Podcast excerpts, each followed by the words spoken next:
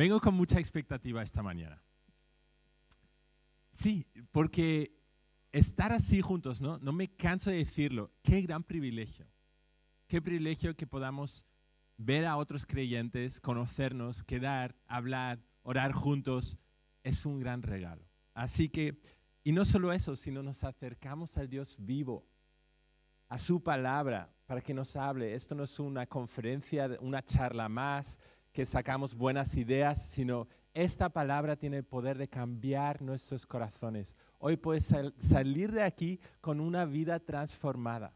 Si abrimos nuestros corazones al Señor, dejamos que su Espíritu Santo obre en nosotros, que nos dé luz a lo que vamos a estudiar juntos, entendimiento para luego poder ponerlo en práctica.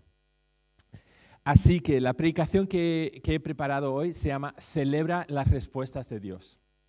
Muchas veces oramos y luego nos olvidamos. O estamos contentos por cinco minutos cuando vemos la respuesta, pero no nos acordamos de celebrar lo que Dios ha hecho por nosotros. Entonces, hoy vamos a mirar esto y con esto ya vamos cerrando la serie de Nehemías. Hemos pasado muchos meses, no, bueno, dos meses, ¿no? No son tantos. Dos meses estudiando un libro pequeño, pero importante en la palabra. Y hoy quiero ver quiero que nos acerquemos a, este libro de Nehemías buscando varias cosas. Uno, ¿qué oró Nehemías? ¿Qué pidió a Dios? ¿Cómo lo hizo? ¿Cuáles fueron las respuestas a su oración? Y cómo celebró después. ¿Vale? Entonces, la oración, eh, las respuestas y la celebración. Muy bien, vamos a orar.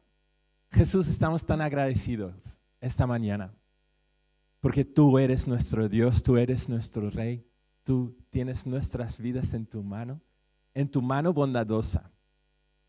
Confiamos hoy en ti, exaltamos tu nombre con gratitud. Señor, enséñanos a celebrar, a celebrarte a ti, a celebrar lo que tú estás haciendo entre nosotros y no solamente en nuestras vidas, sino en el pasado, en el presente, en el futuro. Todo el mundo está en tus manos. Así que gracias Dios. Abre nuestros corazones hoy que podamos recibir lo que tienes para cada uno de nosotros. Amén. Muy bien, entonces, un pequeño repaso.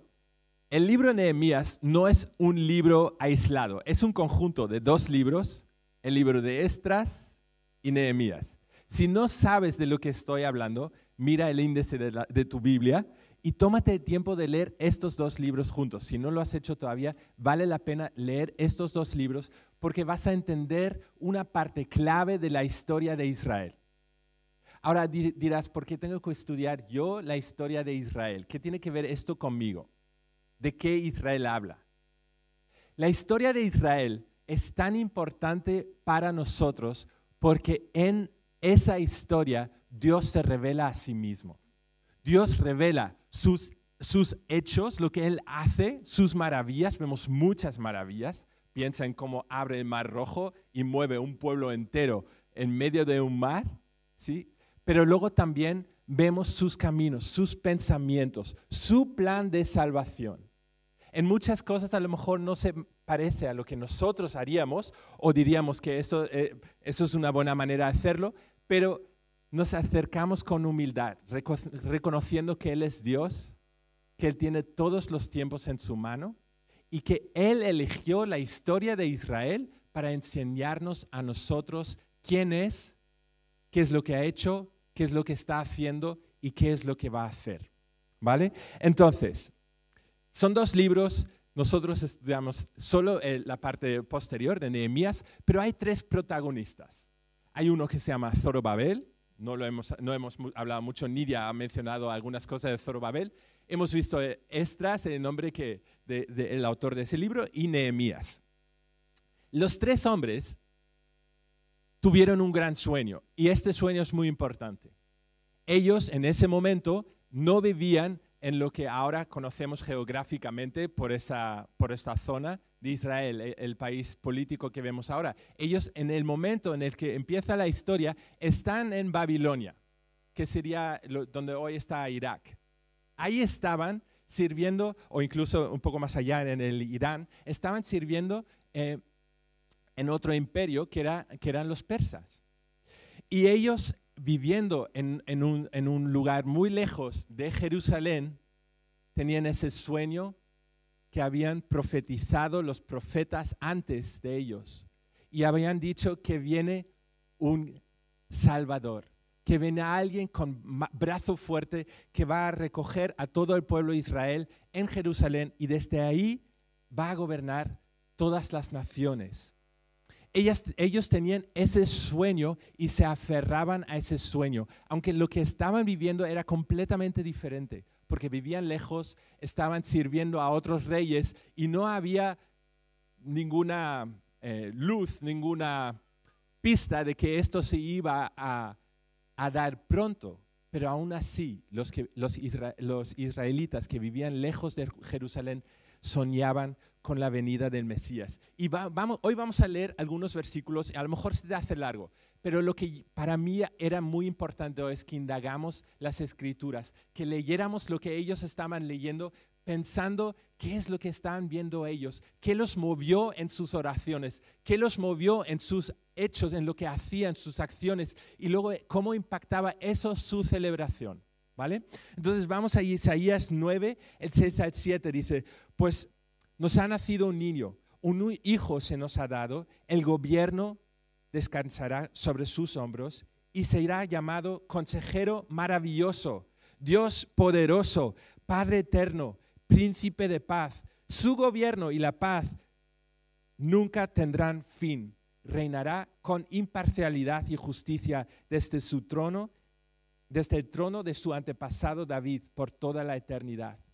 Esta profecía se había dado mucho antes y ellos sabían esta palabra y estaban esperando que naciera este que iba a gobernar, este que iba a ser un consejero maravilloso, un Padre eterno, Dios poderoso. Eso es lo que estaban pensando. Ellos miraban a aquel que se llamaba príncipe de paz, a él lo querían ver.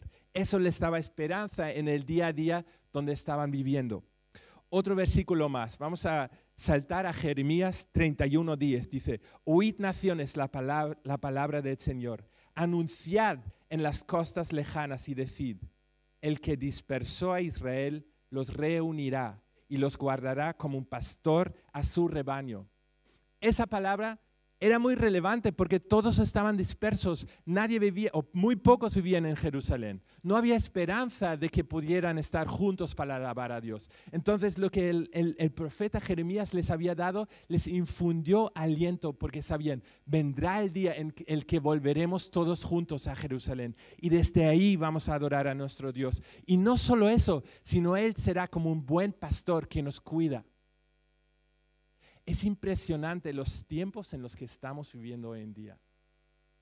Ellos vieron una parte de cómo sí, algunos efectivamente salieron del exilio, como es Zorobabel, Estras y Nehemías, lo que hemos leído, pero lo que ha pasado en los últimos 70, 80 años es impresionante que pueda, que otra vez hubiese un momento donde los judíos de todo el mundo vuelvan a ese espacio físico. Ezequiel dice, entonces pondré sobre ellos un solo pastor que las apacentará, mi siervo David. Él apacentará y será su pastor. Entonces ellos tenían la visión que Dios iba a enviar a alguien que iba a ser el buen pastor. Nosotros ahora tenemos una gran ventaja, porque sabemos quién es el gran pastor. Sabemos que Jesús vino y Él dio su vida por sus ovejas. Él vino para apacentar a su pueblo y no solo a los judíos, sino nos invita a nosotros, a las otras naciones que están lejos, para que formemos parte de esa familia. Él mismo nos quiere cuidar a nosotros, a cada uno que se vuelve a Él con fe y con arrepentimiento. A cada uno que dice, yo te reconozco a ti, Jesucristo, como el Señor, como ese buen pastor, y yo quiero servirte a ti, ya no quiero vivir para mí mismo, sino quiero que tú me guíes.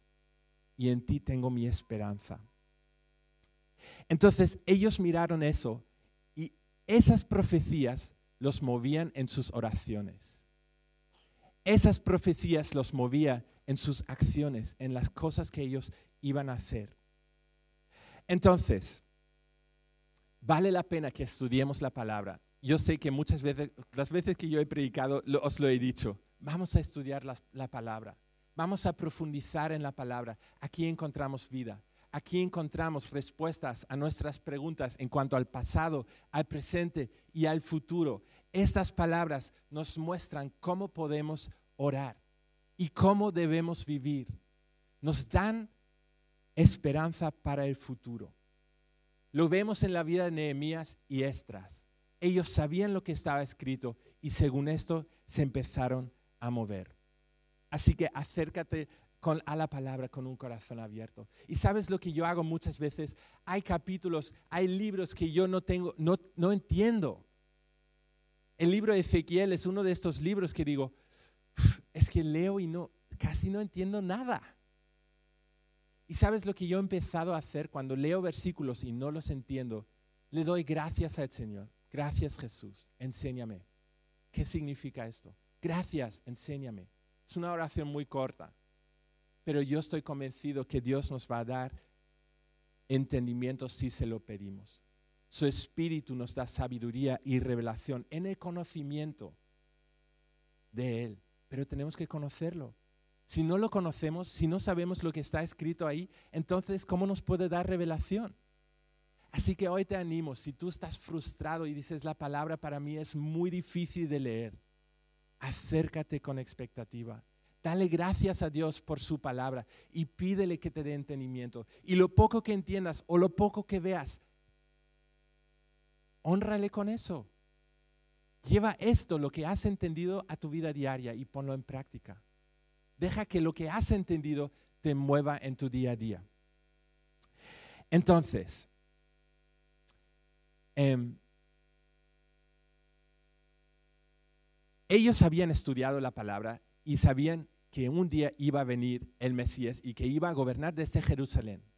Y de aquí sale ese deseo y ese ímpetu con el que salen de Babilonia para volver a Jerusalén y volver a construir el templo volver a instalar todas las, las, ofrendas y los sacrificios y reconstruir la ciudad. Nehemías fue a reconstruir y repoblar la ciudad de Jerusalén por ese sueño que él tenía, que un día el Mesías iba a gobernar desde ahí, que un día el Mesías iba a llevar su pueblo ahí y los iba a pastorear. Entonces, él ora, y ayuna, esto, todo esto lo hemos encontrado en el primer capítulo. Él ora y ayuna y luego actúa con fe. Por ejemplo, las oraciones que él hace en este primer capítulo. Él dice, Dios, está atento a mi oración. Por favor, escúchame. Él pide que Dios le escuche. Y lo segundo que hace es que él dice, Dios recuerda tu palabra, recuerda lo que has dicho por favor recuérdalo. Y en base a lo que tú dijiste, yo vengo delante de ti. Recuérdale a Dios las promesas que, te ha dado. Tú puedes ir a los salmos y decir, Dios, esto se lo diste a David. Yo te lo recuerdo y yo lo creo hoy. Acérquete con esa actitud a la palabra, es decir, lo que está escrito aquí, lo que está prometido, yo lo quiero ver. Yo lo quiero ver. Yo no voy a soltar nada de esto hasta que lo vea. Y luego él dice dos cosas más, y estas me impactan. Él dice, concédeme buen éxito, que lo que haga me funcione bien. Y dos, dame favor y gracia delante del rey. ¿Tú alguna vez has pedido a Dios que te dé buen éxito en lo que tienes por delante y que te dé favor? A lo mejor sí, pero a lo mejor nunca le has pedido a Dios que te dé éxito de solucionar ese problema en el trabajo. Pídele a Dios que te dé éxito, que te dé sabiduría, que te dé que demuestre dónde está el problema. ¿Dónde está ese secreto que nadie más en la empresa ha visto que tú lo puedas descubrir? Pídele a Dios que te dé favor delante de tus jefes, delante de, los presidentes de la comunidad, en tu, donde, donde tienes tu casa. Pídele favor delante de la gente, delante de tus profesores, docentes. Pídele gracia delante de esta gente. No solo para que te vaya bien, eso está muy bien, sino para que muchos puedan conocer a Jesús. Nuestro sueño no solo es que nosotros estamos bien, obviamente queremos estar bien, pero Dios tiene un sueño que va mucho más allá de ahí. Dios sueña, sueña con que vendrá su Hijo a gobernar en justicia. Él sueña con esa gran multitud que se presentará delante de Él y del Cordero para alabarlo. Él sueña con que mucha gente conocerá a Jesús, conocerá su salvación y se le servirá. Entonces, con esto en mente, pídele a Dios que te dé éxito y favor delante de la gente. Qué, qué, pasada es la palabra, nos enseña cómo podemos orar. Ahora vemos las respuestas, ¿vale? Vamos a ver cómo Dios contestó. Vemos que le agradó al rey mucho cuando Nehemías le dijo, quiero ir, quiero ir y quiero reconstruir el muro de Jerusalén. Le gusta el rey. No solo eso, sino el rey le da todo lo que pide.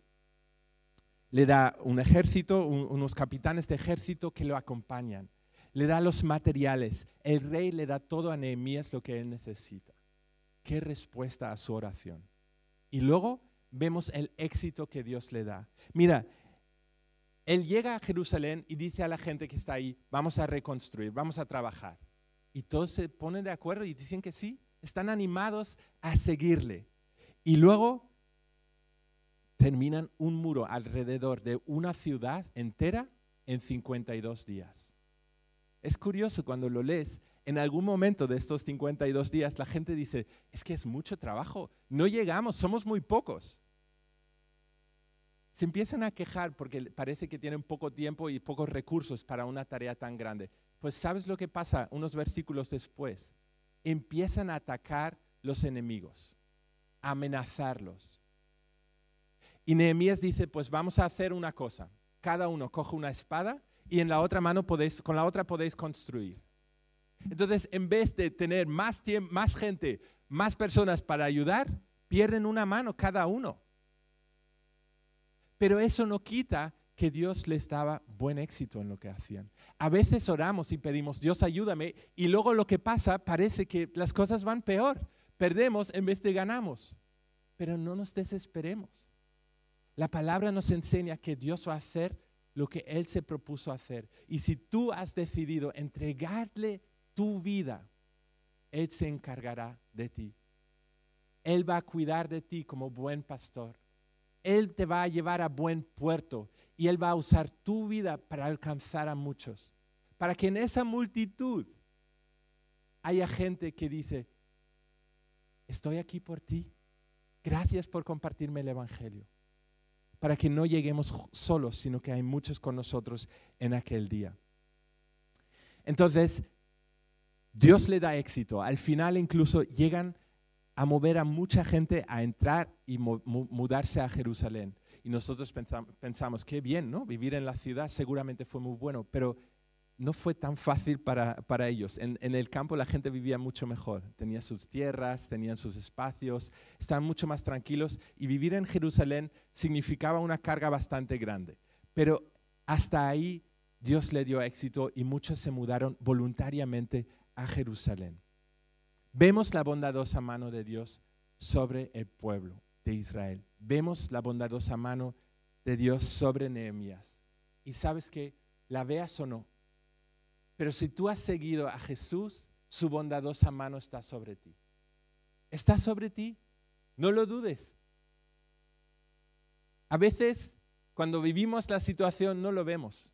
Pero mirando atrás, vemos que Él ha sido bueno para con nosotros. Él ha sido fiel. Entonces, aquí vemos las respuestas a las oraciones. Dios contestó su oración. Y luego llegamos al capítulo 11 y 12 y ahí sí que celebran.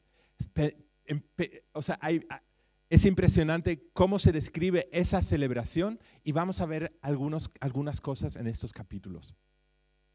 Primero, no celebran solos, sino toda la familia se une a la celebración. Todos celebran juntos. Y en estos capítulos es curioso que aparecen muchos nombres, muchos nombres.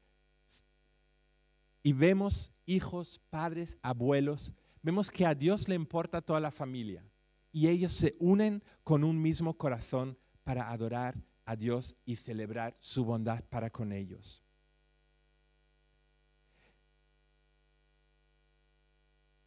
Ahora, Nehemías y Estras no celebraban como bien les parecía, sino ellos dijeron, vamos a usar esto para que nos guíe. Vamos a volver al gran adorador, al que celebraba como nadie más, y buscaban cómo David, el rey David, había adorado. Y según lo que veían en David, eso es lo que hacían para adorar a Dios y celebrar lo que él había hecho. Entonces, leemos que ofrecen sacrificios aquel día y se regocijan. Voy a leerlo de Nehemías 12, el 43. Ofrecieron aquel día grandes sacrificios y se regocijaron porque Dios les había dado gran alegría. También las mujeres y los niños se regocijaron. El regocijo de Jerusalén se oía desde lejos. Cuando Dios obra en nuestras vidas, se escucha desde lejos. Cuando tú das gracias a Dios por lo que ha hecho en tu vida, cuando te regocijas en Él, muchos otros se van a dar cuenta de quién es Dios. Y esto dará testimonio. Por eso es tan importante que celebremos las respuestas de Dios. Ahora, ellos alabaron, adoraron, dieron gracias con grandes sacrificios. Nosotros tenemos una gran ventaja. No tenemos que cumplir las leyes ceremoniales, no tenemos que traer vacas y becerros para ofrecer delante de Dios, sino hay un sacrificio perfecto en Jesús. Y gracias a este sacrificio nos podemos acercar a Dios con corazones agradecidos. Me gustó mucho como lo dijo Rebeca ahora, ¿no? Con palabras tan débiles y frágiles como muchas gracias. Pero eso es lo que podemos llevar a Dios. Lo que tenemos nosotros, lo que tienes tú, Dios lo estima, Dios lo valora. Y a veces es así, no nos sentimos como que estamos viviendo lo que estamos viendo y a lo mejor no sientes gran gozo, gran alegría para darle gracias a Dios. Porque nuestras emociones pues van y vienen. A veces sí hay alegría, pero a veces no. O nuestros pensamientos dirán, bueno, pues, ¿cómo voy a... Esto no tiene sentido, no ha sido para tanto, o ha sido suerte, o, incluso simplemente no, no nos apetece hacerlo. Pero por eso es importante que nos digamos, alma mía, alaba al Señor. Que volvamos a lo que David dijo y dije, voy a recordar lo que Dios hizo y voy a dar gracias. Lo sienta, lo quiera hacer o no lo voy a hacer porque Dios es digno y lo voy a hacer con alegría. Cuando nosotros nos fuimos a Alemania, yo me salí de, aquí de Madrid muy triste. Estaba en una ciudad donde no, quería estar. Estaba en un trabajo donde no quería estar. Muchas cosas, no tenía mis amigos con los que quería estar. Había muchas cosas que no me apetecían. Mi alma no estaba muy contenta. Pero cada mañana yo salí de mi casa a propósito diciendo, Señor, tú eres un genio. Si tú me has traído aquí es porque tú vas a hacer algo grande. Mi mente a lo mejor no lo entiende y mi mente no está de acuerdo con lo que sale ahora de mi boca. Pero tú eres bueno y tú vas a hacer algo grande. Tú eres tan inteligente que nadie se hubiera imaginado que me trajeras hasta aquí. Y no solo eso, voy a salir y voy a ir a ese trabajo con una gran sonrisa. Entonces iba en la bicicleta con una sonrisa de oreja a oreja, aunque no la sentía. Eran solamente los músculos, porque yo dije, si mi cuerpo no quiere, yo lo voy a forzar. Porque yo sí voy a alabar a Dios con alegría. Porque yo he decidido. Es una decisión que tomamos tú y yo de celebrar a Dios. Sabes, cuando te casas, tú tomas una decisión.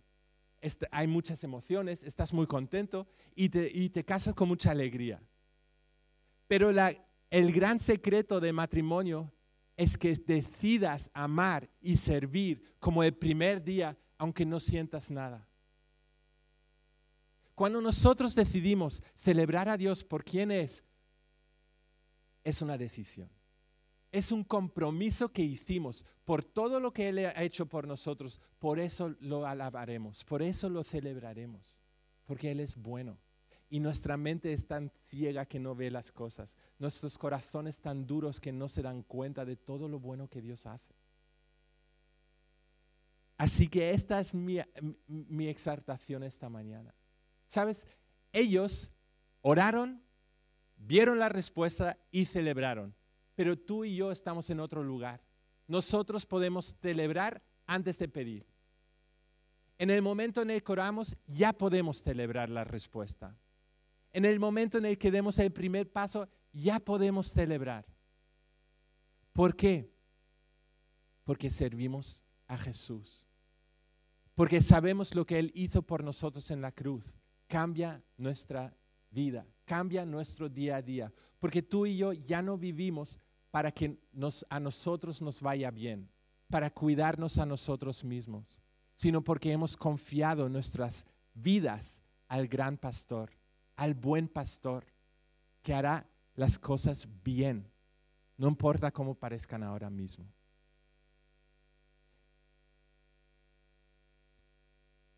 Entonces, nosotros sabemos que Jesús vino hace dos mil años y con él vino su reino. Nehemías no sabía eso. No había visto todavía cómo iban a ser las cosas. Pero tú y yo sabemos que el Mesías vino y estableció su reino en esta tierra. El reino se acercó. Vemos cómo Jesús sanaba a los enfermos, recorría los pueblos, los lugares más recónditos y también los lugares, eh, pues eso, eh, más prominentes y proclamaba, anunciaba las buenas noticias. Daba libertad a todos los cautivos que se acercaban a él, perdonando el pecado. Eso es gran gozo. ¿Y sabes qué? Así también quiere que nosotros vivamos. Jesús quiere que donde tú vayas, la gente que esté en tu alrededor pueda experimentar la presencia de Dios, pueda ver el reino de Dios en sus vidas. Cuando la gente te mira a ti y a mí, miran a Jesús. Nuestra sonrisa para ellos puede cambiar todo el día. Y no solo porque, porque es bonito que alguien te sonría, sino porque Jesús está en nosotros y ese gozo, esta vida que hay en nosotros, fluye a sus vidas. Y ellos necesitan, la gente necesita que oremos por los enfermos. Necesitan libertad.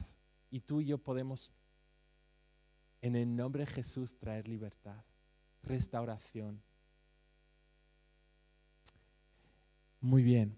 Entonces, nosotros tenemos al Espíritu que vive en nosotros. El día que entre, le entregamos nuestras vidas a Jesús, su Espíritu viene en nosotros, nos transforma y cambia, convierte este cuerpo tan débil en, en el templo del Espíritu Santo. Convierte nuestras vidas en el templo. No tenemos que construir un templo de piedra, sino Él en nosotros hace habitación, vive en nosotros. Y de ahí fluyen muchas cosas buenas.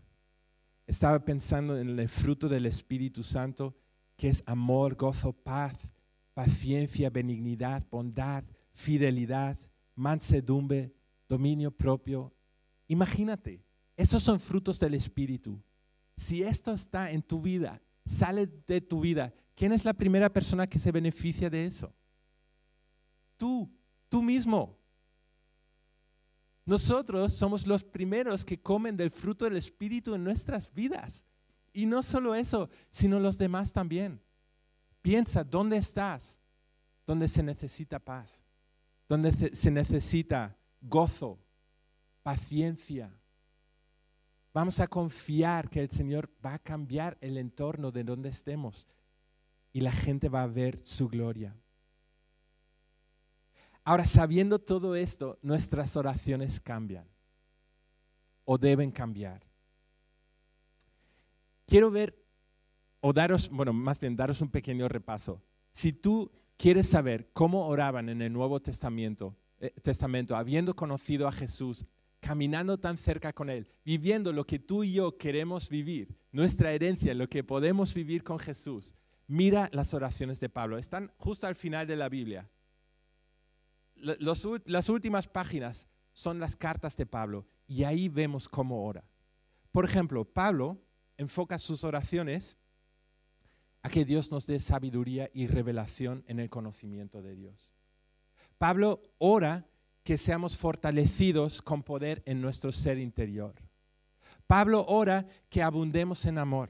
Pablo pide a Dios conocimiento de la, de la voluntad de Dios.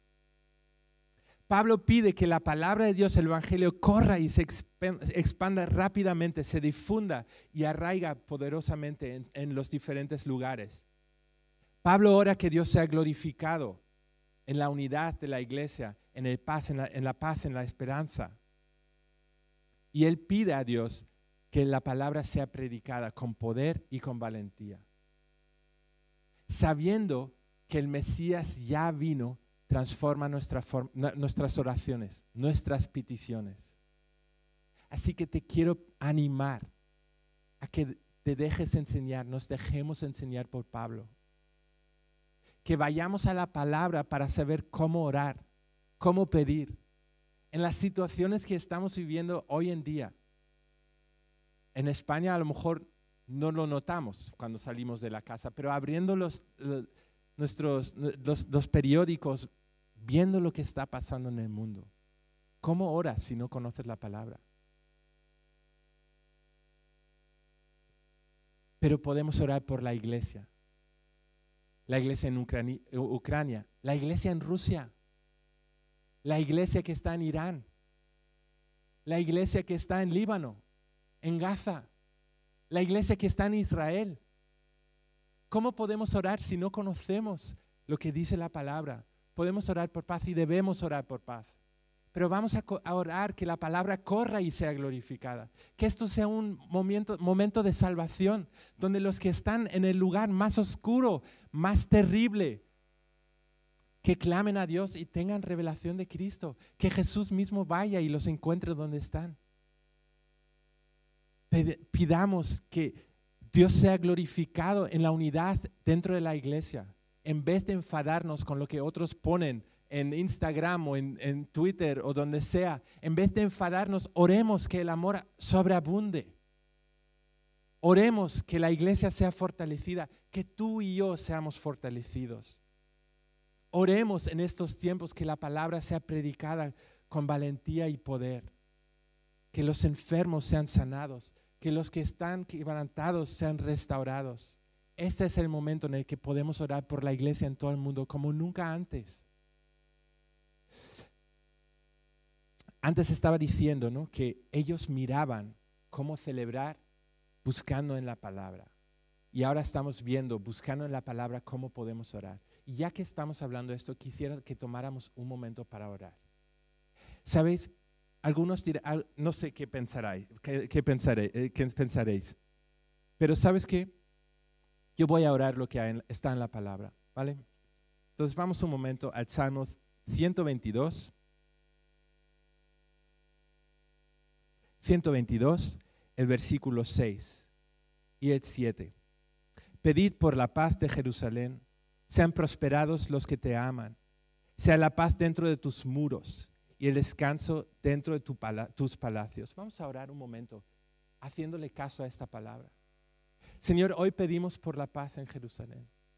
Hoy pedimos por paz, Jesús. Señor, hoy te pedimos que todos los que te busquen te puedan encontrar, que tu palabra corra y sea glorificada en Jerusalén, en Israel. Hoy pedimos que muchos judíos lleguen a conocerte. Señor, pero no solo pedimos por ellos, sino pedimos por todos los vecinos, todos los que están alrededor, todos los que te buscan. Señor, que te encuentren. Y pedimos por los que, la gente mala, que en sus corazones maquinan cosas malas para matar, destruir, robar. Pedimos que hoy tengan visiones de ti, que hoy te encuentren, que hoy escuchen tu voz, que hoy tiemblen delante de ti, se arrepientan y vuelvan a ti Señor, pedimos que tú seas glorificado. Pedimos por los niños, los mayores, que te encuentren, Jesús, donde estén. Los que están temiendo por sus vidas, los, los que están heridos, los que están mal, Jesús, encuéntralos hoy. Sánalos, restáuralos. Jesús, pedimos que tú fortalezcas a tu iglesia.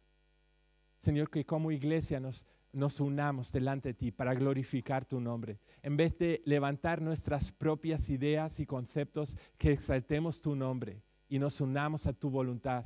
Que pidamos, Señor, que venga tu reino y que se haga tu voluntad. Que tú seas glorificado. El Dios bueno, el Dios maravilloso, el Dios que se hizo hombre para salvarnos. Tú eres bueno y confiamos en ti, Jesús.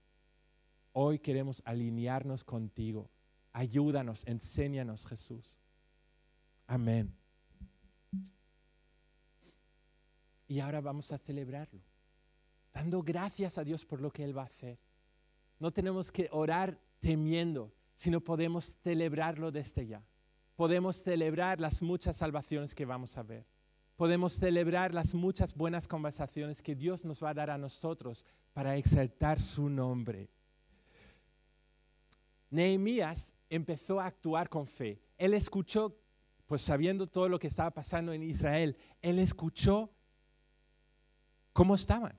Sabían que ya habían ido a construir el templo y de repente pues llegaban sus hermanos, lo leéis en el capítulo 1, y pregunta, ¿qué tal? ¿Qué tal vais en Jerusalén? Y dicen, muy mal. La gente está desesperada, la gente está mal. Y eso le movió no solo a orar, sino a tomar acción. Y tú y yo también podemos tomar acción. Cuando Dios te muestre que hagas algo, vamos a hacerlo, vamos a obedecerle. Y podemos actuar celebrando. ¿Sabes cómo podemos actuar? Venciendo el bien con el, mal con el perdón, venciendo con bien el mal. Las cosas malas que están pasando no se arreglan porque criticamos, no se arreglan porque luchamos en nuestras fuerzas, sino se arreglan haciendo el bien. Se arreglan confiando en Dios, haciendo el bien. En uno y otro versículo lo, leemos por toda la Biblia. No nos cansemos de hacer el bien, pues a su tiempo, si no nos cansamos, cegaremos, dice Pablo. ¿Y eso qué significa esto para nuestras vidas prácticas? Si tú estás orando por una situación específica en tu vida y dices, Señor, te necesito, necesito que tú actúes, necesito ver tu brazo fuerte. Mientras esperas, haz el bien. Confía en Dios y haz el bien. ¿Cómo puedes hacer el bien? Te voy a dar algunas ideas. Ora por alguien que está en la misma situación que tú o peor que tú. Comparte el Evangelio con alguien. Pídele a Dios que te dé oportunidad de dar testimonio de lo que Dios ha hecho en tu vida. Anima a una persona. Toma tu teléfono, llama a alguien y anímalos. Otra cosa, puedes hacer cosas muy prácticas. Haz con otros lo que quieres que hagan contigo. Si dices, nadie me saluda, saluda con más fuerza tú. Si dices, nadie me llama, llama tú. Si te gustaría recibir un regalo, regala algo tuyo. Siembra, da lo que tienes. Piensa bien de otros. Si tú dices, yo quiero que pensaran bien de mí, piensa bien de otros supón lo mejor del otro. Otra cosa, escucha la voz del Espíritu Santo. A veces hacemos cosas y nos sentimos mal después y el Espíritu Santo nos, nos dice, esto no ha estado bien. A lo mejor ha sido una palabra áspera, a lo mejor has, has tenido una mala actitud. Pues pídele a Dios que te cambie. Hablando con ternura, manteniendo una buena actitud. Cuando el Espíritu Santo te habla, hazle caso. Bendice a los que te persiguen. No maldigas, sino pídele a Dios en oración que los bendiga, dice Pablo en Romanos. Haz todo lo posible por vivir en paz con otros.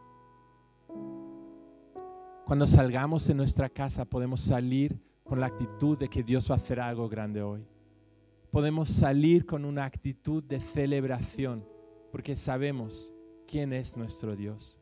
Sabemos en quién hemos creído. Él conoce nuestro pasado, conoce nuestro presente, conoce nuestro futuro y podemos confiar en Él. Que esa bondadosa mano de la que hablan Nehemías y Estras está sobre nuestras vidas. Porque en Él hemos confiado, en Jesús hemos confiado. Dios está haciendo algo bueno hoy. Dios está haciendo algo bueno hoy. Y aunque nosotros no lo veamos, no vamos a dudar, porque conocemos el final. Sabemos que Él es bueno y Él es digno de nuestra confianza. Y así nos acercamos dando gracias. Así entramos en su casa con gratitud. Conexión de gracias, te exaltaré. Entro por tus puertas con acción de gracias y en tus atrios con alabanza. Te doy gracias y bendigo tu nombre. Doy gracias al Señor porque Él es bueno y para siempre es su misericordia. ¿Sabes cuando Pablo nos dice que nos regocijemos, que oremos siempre, que no dejemos de dar gracias? No nos está castigando, sino nos está recordando que esa es nuestra herencia. Cristo dio su vida para restaurarnos y para darnos gozo y paz. Y no solo para nosotros, sino para la gente que está a nuestro alrededor. Así que vivemos, vivamos así. Dediquemos nuestras vidas a pedir según la palabra nos enseña. Ayunar, buscar a Dios que se haga su voluntad. Y mientras tanto, hacer el bien y celebrar la bondad de Dios ponernos a la disposición del Señor. Estras y Nehemías dejaron todo a un lado para preparar el camino de aquel a quien, en quien ellos estaban esperando. Y tú y yo también podemos prepararle el camino a Jesús. Él está entre nosotros y Él volverá pronto. Así que ahora vamos a hacer quiero hacer una invitación. Te quiero llamar que vengas delante si dices, no, no conozco a Jesús. Yo no sé qué es lo que la cruz tiene que ver con nosotros, pero quiero conocerlo. Quiero que Él me perdone y que Él me transforme. Quiero darle mi vida yo quiero vivir bajo su bondadosa mano. Si quieres, ven delante y ora con nosotros. O a lo mejor dices, yo tengo una petición de oración, algo que estoy viviendo y necesito la intervención de Dios. Pues ven y vamos a orar juntos. Vamos a orar sabiendo que Dios va a contestar, haciendo lo mejor para nosotros. Que ese buen Padre que está en los cielos sabe lo que necesitamos y va a contestar. Y ya podemos celebrar lo que Él va a hacer o también te quiero invitar, si Dios ha hecho algo en tu vida y no le has dado gracias, no lo has celebrado, ven, ven y vamos a dar gracias juntos. Ven y aquí celebramos lo que Dios ha hecho en tu vida, en mi vida. Él es tan bueno.